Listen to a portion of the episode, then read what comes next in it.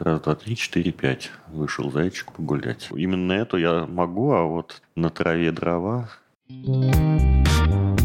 Всем привет! Вы слушаете подкаст пресс-клуба. Меня зовут Полина Питкевич, и сегодня у нас в гостях Александр Амзин, российский журналист, медиаконсультант.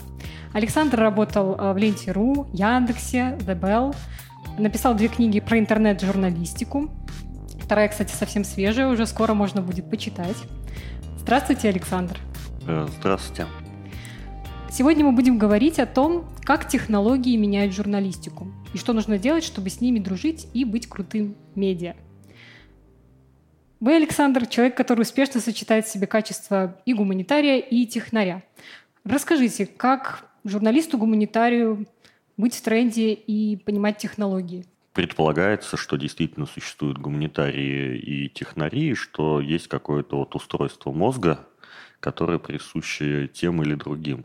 Мне кажется, это не совсем так. Ну, то есть, безусловно, там, к какому-то возрасту люди, людям больше удается либо, допустим, обработка языка, э, какие-то языковые формы творческие, либо, допустим, логические задачки, которые более лучше умеют решать э, э, технари, но мне кажется, что каждый из нас в своей жизни, например, когда э, учил математику, переживал хотя бы один раз в жизни такое вдохновение и гордость, когда получилось решить сложную задачку, особенно там задачку на смекалку какую-нибудь. И вот все кусочки головоломки, они встали на место, и ух ты, оказывается, вот э, ответ вот такой, он не такой простой, как казалось, потому что, ну, или самый характерный пример, все, без исключения технари и гуманитарии, любят э, читать рассказы о Шерлоке Холмсе, который там силой своего ума, силой своей логики, соответственно, делает выводы, которые могут пригодиться в жизни. Просто у кого-то Э, в силу даже не обязательно склада ума, а в силу того, что дает школа, например, ну, кому-то везет со школы, кому-то не везет, что люди, у, людей может не получаться, например, какая-то частично, ну, там у технарей не получилось э, гуманитарное преподавание, и поэтому им больше стало интересно решать задачки. У гуманитариев не получилось э, почувствовать вот эту красоту математики, и поэтому у обоих очень часто буквально на задачах противоположной стороны опускается забрало так. Вот это очень хорошо можно увидеть на любых совещаниях, например, когда э, вызывают, не знаю, там, тех директора или программиста, он начинает о чем-то говорить и что-то объяснять про то, что редакция ну, просит, и тут же видно, что у людей выключаются глаза, они перестают его слушать, они кивают, но стараются не воспринимать то, то, то что человек говорит. До какого-то определенного момента эта тактика, она, конечно, срабатывает и очень долгое время она срабатывала, потому что э, для того, чтобы делать журналистику, не очень обязательным э, казалось разбираться в том, как устроены технологии. А, к счастью или к сожалению, это, э, как мне кажется, эта ситуация сейчас меняется. Э, нас окружают такие вещи, которых, э, э, которые мы обязаны понимать, чтобы правильно о них даже писать новости, чтобы в них разбираться, чтобы понять, обманывают нас или нет – ну, то есть характерный пример, э, э, скажем, какая-нибудь э, пресс-служба присылает тебе пресс-релиз и говорит, что с помощью там, магии машинного обучения мы сделали вот такой вот стартап. И минимальное образование в области того, что может, а что не может машинное обучение, э, помогло бы журналисту понять, что э, его пытаются обмануть, например, да, и что такое невозможно. Или помогло бы э, журналисту задать вопросы, на которые пресс-служба не знает, что ответить ну, то есть сделать свою журналистскую работу. Или сейчас вот, ну, очень характерный пример из из российской мировой практики сейчас идет большое разбирательство по поводу Павла Дурова, его телеграмма, его, значит, тон нетворк э, э, различного рода криптовалюты, блокчейна, и очень многие журналисты, которые э, про это пишут, они предпочитают использовать все свои гуманитарные навыки, лишь бы избежать э, технического описания того, что, собственно, происходит, из чего это состоит, что, э, что хочет дать миру Павел Дуров, в чем состоит э, проблема, почему комиссия по ценным бумагам США стоит на своем.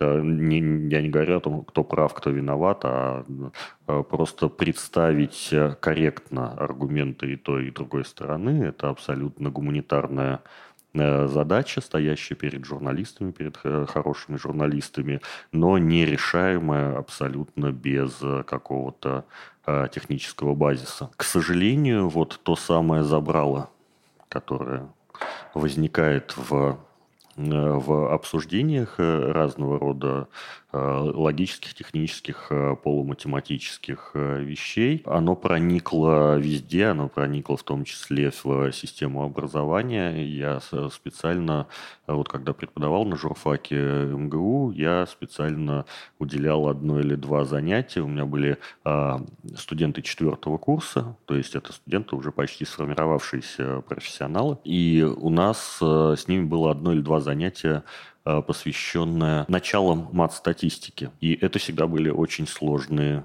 занятия, потому что выяснялось, что люди в течение четырех лет об этом не думали вообще и старались не вспоминать. А когда им преподавали как, как какие-то э, зачатки математики, ну, потому что так надо по программе, им не объясняли, как это применимо в журналистской деятельности. Когда мы обсуждали как-то в редакции, а кому бы какие навыки еще не помешали, был интересный очень запрос. А, а вот, э, говорит одна корреспондентка, было бы здорово выучить SQL. SQL – это язык запросов к базам данных. Э, и очевидно, понятно почему, да, потому что ей приходится очень часто работать с какими-то выгрузками, понять, как это все устроено, понять, сколько таких компаний, которые принадлежат вот такому-то человеку и так далее. Я сам тоже постоянно ощущал такое определенное давление, когда Uh, уже не в Белле, а вообще в, в своей деятельности, когда еще до того, как вернуться там, к программированию каким-то техническим uh, навыкам, я понял, что мне, например, ну просто позарез необходимо научиться визуализировать данные, которые uh, ко мне поступают э, в моей деятельности, в деятельности аналитика, э, для того, чтобы понять, а как это все вообще устроено. Я пошел специально прошел курс по э, языку анализа данных R, при университете Джонса Хопкинса. Это можно сделать всем, кто пожелает, просто на Корсере, например. Да? И это был очень сложный опыт, уже сейчас мною подзабытый, потому что в силу разных причин это меньше пригодилось, чем я думал.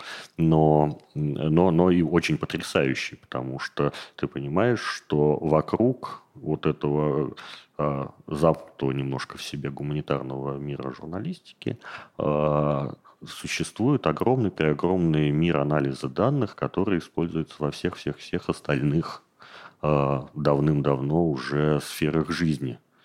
И это примерно такая же история, которая, а, которую мы наблюдаем, когда, допустим, говорим об интернет-издании, подразумевая сайт, в то время как все остальное человечество, которое зарабатывает где-то в цифре деньги, говорит там условно о мобильных приложениях, например. Вот, но так как у интернет-изданий не всегда им удавалось запускать мобильные приложения, то они как-то теперь об этом и не думают. Вот, поэтому я считаю, что у очень многих журналистов есть определенного рода слепое пятно, э, которое очень легко э, э, убрать Просто надо осознать то, что, с, что без него будет реально лучше, и поверить в то, что это не так сложно, не так колдовски ужасно, как это казалось там в школе, в институте или еще где-то. Потому что я, ей-богу, не верю в то, что человек, допустим, не способен к пониманию, ну, я не знаю, к системному восприятию информации. Журналист – это человек, который умеет понять факты и расположить их в правильном, в правильном порядке. У программиста и у журналиста гораздо больше общего, Э, чем разного, потому что программист фактически делает примерно то же самое. Он директивы располагает в определенном порядке, чтобы получить определенный э, результат.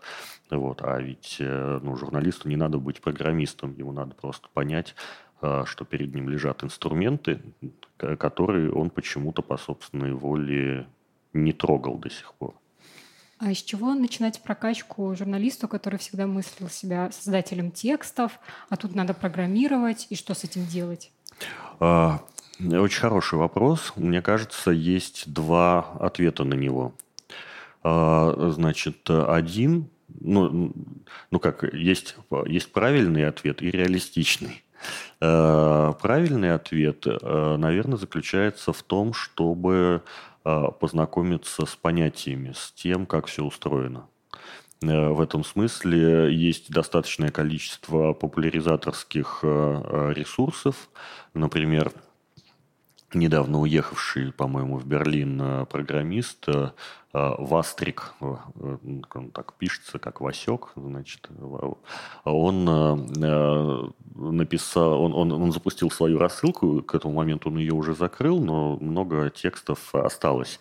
Значит, он посвящал каждую рассылку какому-то описанию интересному программистам, в том числе, он сам по себе программист, но у него, например, есть цикл про машинное обучение, как это устроено, какие методы используются прямо с нуля э, для тех, кто хочет э, понять это вот э, с колес. Это очень интересно, потому что после того, как ты узнал как это устроено, а оно устроено, ну, если не вдаваться в детали, довольно тупо, да, ну, то есть за каждой такой э, технологией стоит какая-то э, важная, ключевая и более-менее легкая для понимания идея. После того, как ты ее узнаешь, ты не можешь ее раззнать. Ты видишь э, после этого применение машинного обучения везде, во, во всем мире, который тебя окружает. Начинаешь понимать, почему там, я не знаю, голосовой помощник Алисы работает вот так, а не так,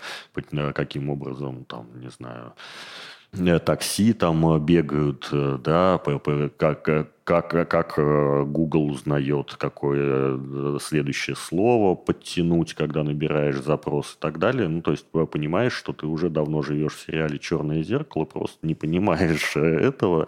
Вот. А мир устроен вот так. В этом смысле это как, как вот у каждого была своя детская энциклопедия какая-то, да. Это, мне кажется, правильный подход к снаряду. Ну, то есть, э, и он позволяет э, любознательным журналистам задать какие-то вопросы, которые не э, которые они не могли бы задать иначе. Ну, то есть, характерный пример про, про блокчейн, да, есть довольно существенная проблема во всех реализациях да, блокчейнов, криптовалют и прочего. Она заключается в том, что, допустим, мы открыли новый блок, который мы хотим вставить вот в вот эту огромную запись, которая называется блокчейном. А, но каким образом мы докажем, что а, именно мы а, имеем право на этот блок? И э, эта проблема решается, в общем, голосованием всех остальных, кто занимается вот э, добычей вот этой всей крипты. И э, проблема заключается в том, что если мы, допустим, сговоримся и проголосуем не за того, то мы можем э, переписать этот блокчейн и сфальсифицировать запись в нем.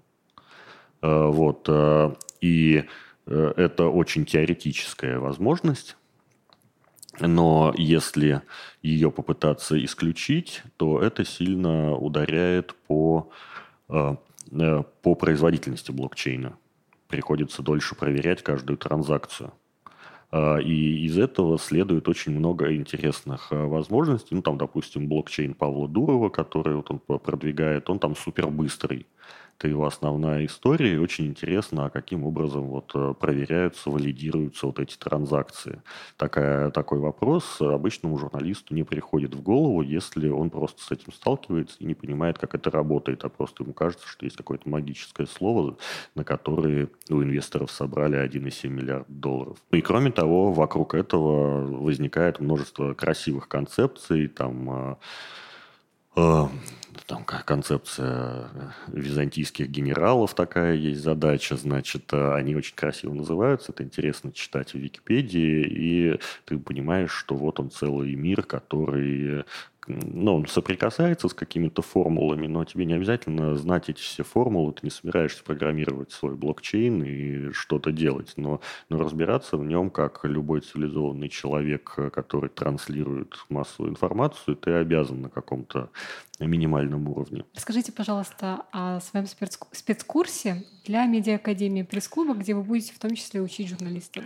А, мы э, с Юлией Слуцкой Э, поговорили о том, что э, технологическое образование для журналистов очень важно – Э, мы поговорили о том, что в частности э, в Беларуси и, ну, в принципе, и в других странах, просто в Беларуси особенно, существенный разрыв между айтишниками и не айтишниками. И если человек э, собирается стать айтишником, то он моментально уходит на совершенно другую зарплату, ему не очень интересно становится вот это все. А медиа, они очень сильно привязаны к миссии, а не к деньгам ну, в большинстве случаев до сих пор э, медиа это все-таки скорее идея, чем э, э, там какой-то суперприбыльный бизнес. И поэтому стало, кажется, очевидным, что существует большой спрос на, собственно, две компетенции на три компетенции. А, первая, та, о которой я уже сказал, это компетенция разобраться в технологиях, которые нас окружают на минимальном уровне, чтобы а, избежать искажений. Вторая компетенция – это уметь решать технологические задачи, которые на деле не требуют привлечения разработчика, это как э, цифровая грамотность элементарная, допустим. Ну, то есть есть куча вещей, с которыми э, лезут к разработчикам, хотя они не требуют разработки, потому что просто, допустим, не понимают, как устроена там админка или как э, из чего реально состоит веб-страничка. Да? Когда я работал в ленте, у нас не было первоначально еще в нулевых именно, не было супер админки какой-то. У нас было просто маленькое окошечко обычное, прям окошечко с одной кнопкой. Ну, там не одна, три их было, может. А, вот, и ты писал туда текст и, в общем, публиковал его сразу на сайте. А, и была проблема, связанная с этим, были жесткие ограничения по длине некоторых полей, а, и не было Э, инструмента на тот момент, который бы считал эту длину. То есть все это делали на глазок.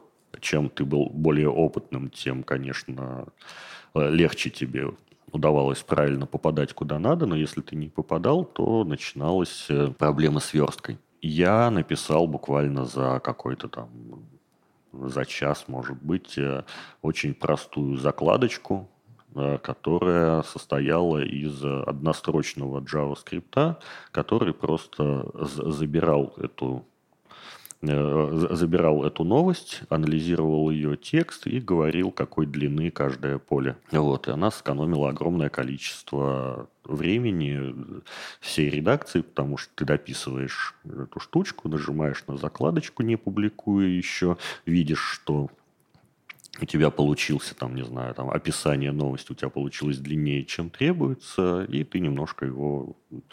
Э, это очень простая задача, которую может, э, в общем-то, решить каждый. Есть большое количество э, программ, которые гораздо лучше подходят для написания текстов, чем Word – Э, ну, в разных случаях, в каждом случае по-разному, но до, до сих пор многие журналисты, они пишут в основном э, в Варде или в каких-то излюбленных э, редакторах, и при переносе могут возникать какие-то аномалии. Вот, вот эта вот техническая грамотность на рабочем месте, это вот вторая компетенция, которая она супер важна, конечно.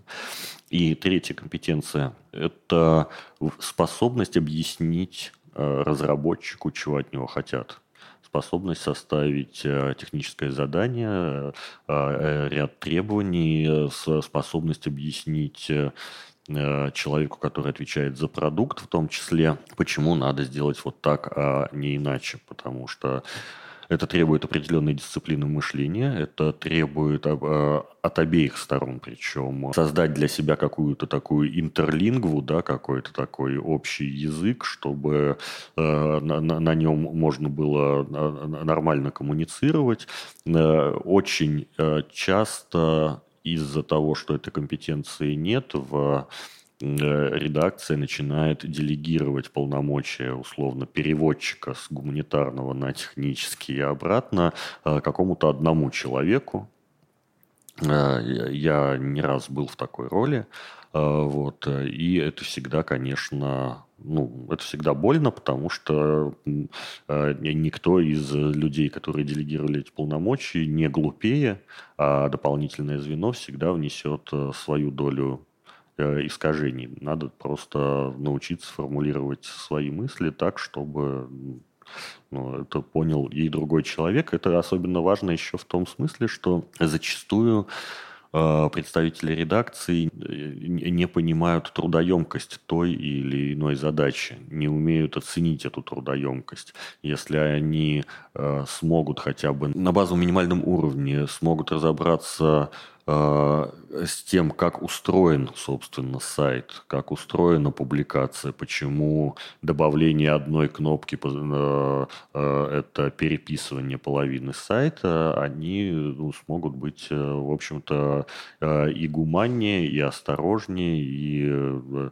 и понятливее к тому, что делает техническая команда. Это очень важная какая-то история.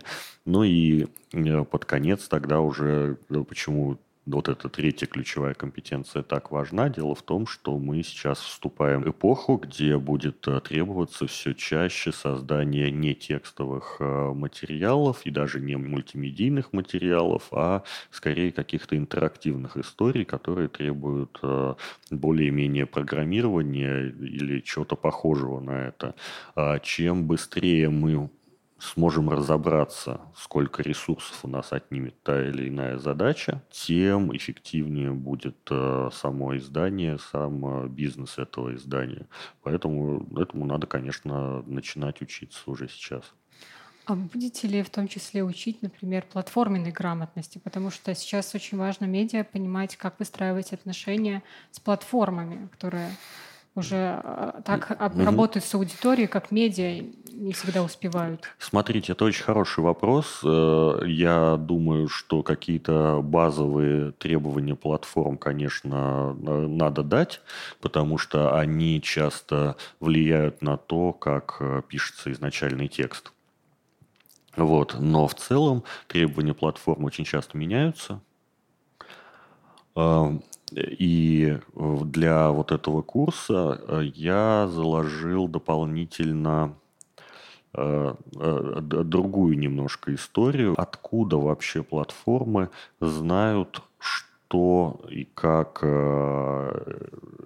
презентовать, да, то есть вот мы передаем эту картинку, а откуда берется эта картинка, а откуда Facebook знает, что Э, ну, откуда он знает, э, какой у нас заголовок, да, допустим, он его берет откуда там, условно, заголовка веб-страницы, или мы его как-то отдельно, это от, от, э, а как мы передаем это Твиттеру и ВКонтакте. Очень ну, вот очень многие не до конца понимают, что это все определенные стандарты, открытые и не очень, это все часть структуры веб-страницы, это все может каким-то образом оптимизироваться, и это все тоже может быть частью технического задания. Ну, то есть э, самый характерный э, пример, который очень часто воспринимается разными изданиями как данность, это когда, допустим, программист берет и передает в Facebook вместе с заголовком название издания. То есть вот идет заголовок новости, дальше там тире и там, не знаю, бла-бла-бла что-то. Это, ну, необходимости делать так нет. Э, но и заметить, что что-то не так, тоже достаточно сложно, потому что это воспринимается как данность. Ну да, это похоже на то, что мы вообще делаем. Вот э, таких мелких э, вещей Э, которые, в общем-то, более-менее продуктовые и могут по-разному влиять на распространение в платформах. Их сколько-то есть. Ну или другой характерный пример, когда нет картинки для новости, ее генерируют автоматически. Эту же автоматически сгенерированную картинку обычно с текстом на картинке скармливают рекомендательной системе а, а она на, на этот текст на картинке накладывает текст заголовка, и получается не очень красиво. Вот, чтобы этого избежать, очевидно, нужен какой-то нужно другое какое-то продуктовое решение, но надо знать, какое именно продуктовое решение потребовать. Это получается э, вторая компетенция вопиет к третьей компетенции составь э, э, какое-то техническое задание или просьбу, э, но таким образом, чтобы было понятно, что эта работа конечная и состоит вот из таких вот кусочков.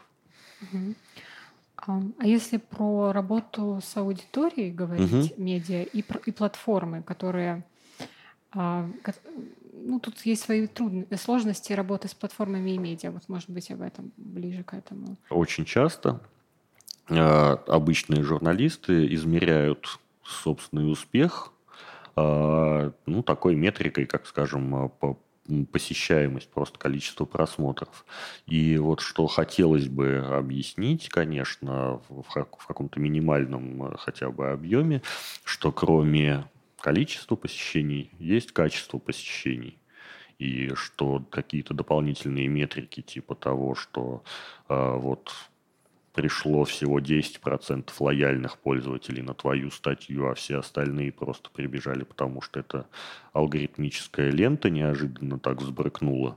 Это, это очень э, важная история, о которой, мне кажется, надо говорить. Чем дальше заходит э, кризис рекламной модели, тем больше э, внимания медиа уделяют э, Э, тому, чтобы а, окучивать свою лояльную аудиторию, выстраивать собственное сообщество и монетизировать это сообщество собственными методами. И, конечно, э, конечно, в первую очередь э, там главный Э, главной дополнительной метрикой является условно доля э, тех пользователей, которых мы считаем лояльными. Эти лояльные пользователи, они сильно зависят, конечно, от продукта, который мы предлагаем. Это могут быть и пользователи социальных сетей, а могут ими и не быть, допустим, да.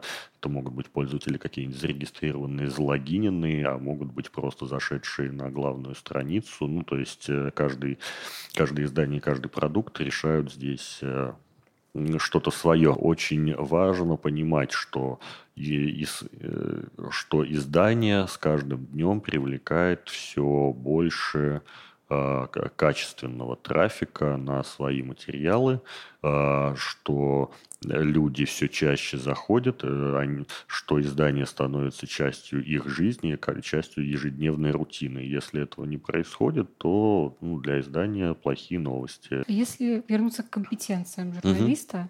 Например, Леонид Бершицкий в книге «Извесло» угу. выделял три типа журналистов. Звонилки, угу. писалки и землеройки. Да-да. А кто они сегодня? Теперь это IT-землеройка? А, я думаю, что ничего не изменилось, и что Леонид Бершицкий по-прежнему э, прав. Э, э, ну, землеройки могут просто использовать больший набор инструментов, вот, но те же, например, звонилки, да, для них становится критично важным говорить на одном языке с, с их спикерами. И здесь есть проблема, которой раньше, возможно, не было. Раньше был, допустим, вот каком-нибудь деловом СМИ корреспондент, который занимается нефтью, нефтедобычей, и он более-менее, хотя, конечно, нефтедобыча очень э, широкое понятие, но он все равно более-менее понимал этот язык, умел его перевести. Когда речь заходит об IT, IT принципиально отличается от нефтедобычи тем, что используется во всех отраслях э, человеческой деятельности. Невозможно э, выучить IT в применении к каждой э, теме. Поэтому здесь возникает как запрос на какую-то дополнительную компетенцию, зная общие принципы IT, быстро суметь применить их, э, ну, сначала вырыть э, принципы того, как это устроено в данной конкретной истории, а потом э, быстро применить их в области э, э, рытья земли или звонка. Да? Существует, например, поиск и распознавание картинок как задача. И существует, например, авто, автономный автомобиль, который беспилотный, который сам ездит э, и, и сам тоже распознает переходящих дорогу пешеходов и еще что-то. Эти задачи очень разные, но в то же время в чем-то они схожи, потому что технологии, даже не технологии, а принципы, которые положены в основу этих технологий, они схожи в общем. Вот, и если человек понимает, что вот там условно, есть какое-то количество обучающих картинок, и там автомобилю или чему-то еще скармливают эти картинки, э, система ищет схожие, делает какие-то выводы и так далее, то он сможет достаточно быстро найти какого-нибудь спикера, даже не очень нужного, э, попросить его объяснить э, про беспилотники, а потом задать правильные вопросы спикеру про беспилотник, уже зная, как устроено, как, как устроено и распознавание образов, и э, э, отрасль распознавания образов в применении к беспилотным автомобилям. Вот эта необходимость быстро обучиться, это, пожалуй, ну, что-то чуть более новое, наверное. Но это не создает нового Э, типа журналиста. Тип журналиста все, все тот же абсолютно, он просто должен рыть глубже и постоянно обучаться новому. Вы в своей книге давали совет проверять свое знание, например, Excel или угу. э, SQL от нуля до 100, каждую неделю добавлять туда балл, если ты что-то новое узнал. А вот себя проверяете? Я нашел для себя э, удобный способ. Э, э, у меня сейчас вот э, есть э, стартап, который, правда, развивается медленнее, чем я хочу. Так как когда-то я хотел стать программистом э, и писал какие-то программки, я сейчас пытаюсь это все вспомнить. И есть, например, там сайт HackerRank, на котором а, можно решать программистские задачки и смотреть на каком то месте среди там, миллионов людей, которые занимаются тем же самым. Ну и я отслеживаю свой рейтинг и стараюсь каждый день решать по какой-то там одной задачке. А, вот, вот ну, там прямо э, последние там вот пару-тройку месяцев я штурмую язык программирования Python таким образом. Вот. И, например, чтобы точно убедиться в том, что моя воля крепка, да, а, значит, а, э, участвую в каких-то челленджах, которые там предлагаются. Там, например, есть достаточно простой, но а, именно э, он достаточно простой по выполнению, но непростой по терпению. Челлендж 30 дней кода. Просто... Ой, я у вас в Фейсбуке про это читала. Да, как да, оно было? Последнюю задачку решил на свой день рождения. Вот, это было, конечно, сложно, не потому что сама задачка сложная, а потому что, э, хотя это тоже, а потому что, ну, господи, день рождения, хочется пропустить вот этот последний день, и тебе дьявол нашептывает, что, ну, ладно уж, э, вот, но, но так нельзя. Вот. Э, но, но в принципе, я очень я, я не жалею, что я, я на это повелся. Это, может быть, меня немножко задержало. Это не похоже на то, как ты э, берешь, садишься и пишешь, пишешь, пишешь свой стартап, да, а потом только понимаешь, что пишешь это на, ну, на очень примитивном уровне. Я думаю, что я правильно сделал, что немножко подкачал мышцы и могу теперь ну, подойти к этому немножко с другой стороны. А о вашей работе медиаконсультантом. Угу. Вы в книге говорите, что журналисту сейчас э, приходится бежать быстрее, чтобы просто стоять на месте, угу. потому что все так быстро меняется. А медиаконсультанту ему же надо бежать еще быстрее, чем тот журналист, еще, э, еще на шаг впереди быть. Э, как держите себя в форме? А, ну, на самом деле, значит, я держусь благодаря двум вещам. Во-первых, вот у меня есть телеграм-канал, который называется «Моежо», и я просто каждый день я трачу примерно час на то, чтобы прочитать, а какие новые кейсы появились. То есть э, сам по себе канал, он, э, если честно, существует не столько для аудитории, сколько для меня самого. Да? Э, я заметил, что я лучше, когда я что-то законспектирую, я лучше понимаю то, что я законспектировал, и вот этот вот продукт, собственно, я просто публикую, и он оказывается там полезным другим людям.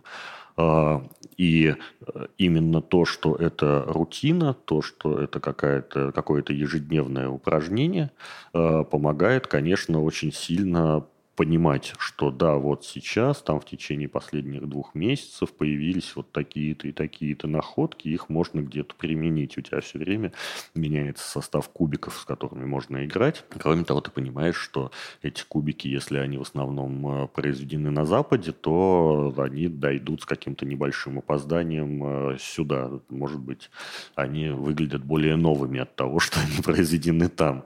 Значит, это одна история. Вторая история когда журналист работает в каком-то одном издании, э, журналист, э, э, медийщик любого уровня, глаз у него все равно замыливается. Перед ним встают задачи, характерные именно для этого издания. Медиаконсультанту здесь выгоднее, потому что ему приходится постоянно погружаться в разные ситуации и видеть, что а бывает и вот так там все, все семьи несчастливы по-своему. Если бы вы сегодня делали свое медиа, каком, каким оно было бы? Я бы не делал. Почему? Ну, ну как, э, у меня есть мое маленькое вот это медиа в виде телеграм-канала, да, и оно, очевидно, приносит мне пользу не денежную, но профессиональную. А, если делать свое медиа и стараться сделать из него бизнес, насколько я знаю, э, на всех курсах MBA э, говорят, что, пожалуйста, не запускайте медиа или авиакомпанию. Потому что оба эти бизнеса потенциально убыточны, низкомаржинальные и ничего, кроме, кроме головной боли, не приносят. Если бы звезды сошлись Э, как-то правильно и хорошо. Есть медиа, которые мне очень импонируют, которые я хотел бы сделать что-то типа такого, да. Это, например, медиа The Information. Это техно-новости, э, исключительно платные, с paywall, э, который, значит, и модель, которая там окупилась после подписки, там, условно, 5 или 10 тысяч человек. Вот. Э, это какая-то понятная история, что вот у тебя есть клуб, он хочет э, э, расследований, эти расследования важны для них как для профессионалов, они готовы платить, там подписка стоит что-то 39 долларов в месяц, по-моему, достаточно высокая планка. Вот. И, и абсолютно понятно, для чего работает редакция, ее миссия, значит, вот это вот э, флер профессионализма и так далее. Вот. Но, скажем, запускать э, общественно-политическое э, медиа, мне кажется, не очень правильным и, не, ну, и непонятно, какое оно должно быть.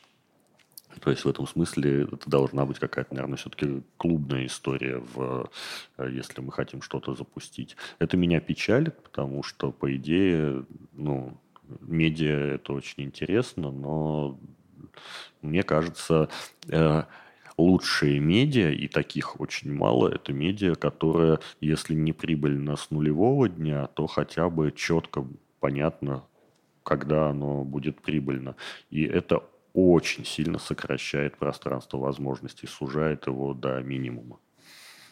Какие сейчас топовые форматы? Вот топ-3 формата для медиа. Смотрите, я сейчас назову эти топ-3 форматов. Я не уверен, что они, что, э, ну то есть они мне не нравятся, но мне кажется, что они именно востребованы, да, наиболее.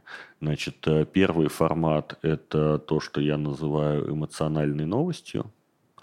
Э, это новость, которая может не содержать никаких, э, собственно, важных для нашей жизни вещей, но которую интересно читать ну, например, вот издание «База», оно специализируется по таким э, новостям, оно часто э, рассказывает жизненные истории какие-то, которые цепляют сердечко.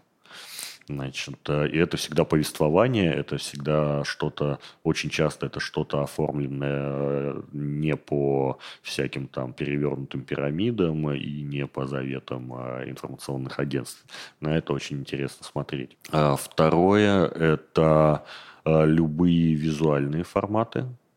Э, я здесь не хочу даже, если честно, делить, потому что они сильно зависят э, от канала. Если сравнивать буквы и картинки, особенно движущиеся картинки, то картинки выигрывают в любом канале с разгромным счетом. Значит, а сам по себе формат, как он выглядит, просто зависит от того, где присутствует наша Э, медиа, что оно использует, что оно может использовать и так далее.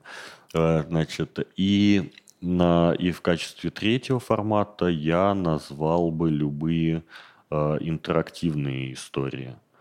То есть это это даже не тесты, а скорее это какого-то рода игры, какого-то рода, значит, Э, именно интерактивные истории, где надо э, выбор, и, и ты идешь по истории, что бы ты сделал на этом месте. Э, любые приключения, которые вызывают сопереживание. В качестве бонус-трека, в качестве какого-то гран-при, да, я бы назвал подкасты, потому что их почему-то сейчас все любят. Вот. Я не уверен, что эта мода не схлынет, то есть я тоже слушаю подкасты, мне нравится, но у меня нет такого, чего-то я сегодня подкаст не послушал. Вот. Э, Привычка не вырабатывается. Ну, пока. да, да, да. Э, она, вернее, как, подкаст сильно, привычка к подкасту сильно зависит от моей э, от моей рутины именно. То есть вот я, например, работаю, когда я иду работать над своим стартапом, я не могу работать дома, я иду в антикафе, э, и там как раз минут 15 э, пешком от моего дома. Э, и я слушаю какой-нибудь подкаст, какой-нибудь образовательный, Арзамас там или еще что-то. Как только я перестану работать в антикафе, я перестану слушать подкасты. Но с другой стороны, те же подкасты в этом же слоте времени, они а ведь бьются с, за внимание слушателя с прекрасными алгоритмическими музыкальными подборками типа Яндекс Музыки, Spotify и всего прочего. И надо сказать, что часто они, ну, в моем случае, проигрывают. Потому что у меня, например, было определенное состояние души несколько дней подряд. Я слушал одну и ту же песню Егора Летова, а пуля точно знает, кого она не любит. И кого она не любит, в сырой земле лежит. И, и, в, этот, и в этот момент, ну, пере, Э, с альбома «Звездопад» перепевки советских песен. А, вот, и э, в этот момент я, конечно, никакой подкаст не слушал. Дайте три совета или три пожелания для белорусских медиа. Мне кажется, для, для и российских, и белорусских медиа а, а, три совета абсолютно одни и те же. Спите больше, пейте меньше – и всегда будьте честны с читателем. Какая замечательная завершающая нота. А, спасибо, Александр. Спасибо вам да. большое. Сегодня мы разговаривали с Александром Мамзиным, российским медиаконсультантом и журналистом. Большое спасибо за беседу. А, слушайте подкасты Пресс-клуба и до встречи. Спасибо.